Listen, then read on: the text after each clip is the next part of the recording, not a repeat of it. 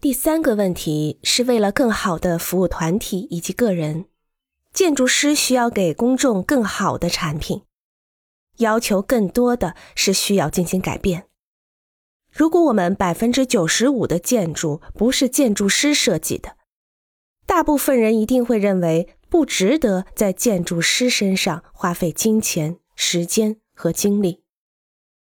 对于新建筑，受市场驱动的经济是真实并且持续的。所以，如果没有设计者想参与进去，他们必须用对于服务和公众渴望的新态度来适应市场。建筑的高贵对于客户来说必须具有足够的价值，以便他支付给建筑师酬劳。一流的建筑师因为自己的服务而得到了较高的酬劳，但是，一般建筑师的酬劳要低于他们产品的价值。这些低酬劳的事实，对于说明建筑师和教育者重新检查他们当前的方向来说，足够了。不但客户受教育不足，而且建筑师也不能创造出一种能让客户想支付的产品。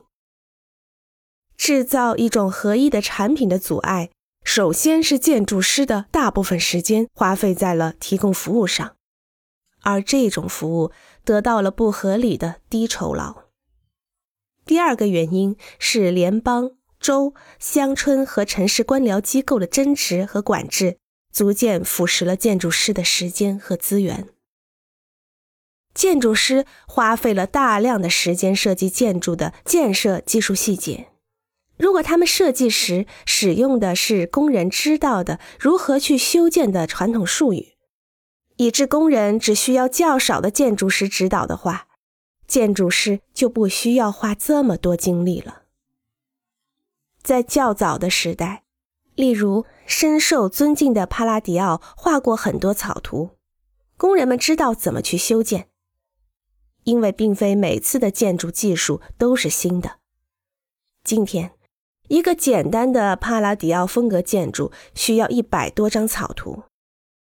而帕拉迪奥本来可以需要不到十张草图。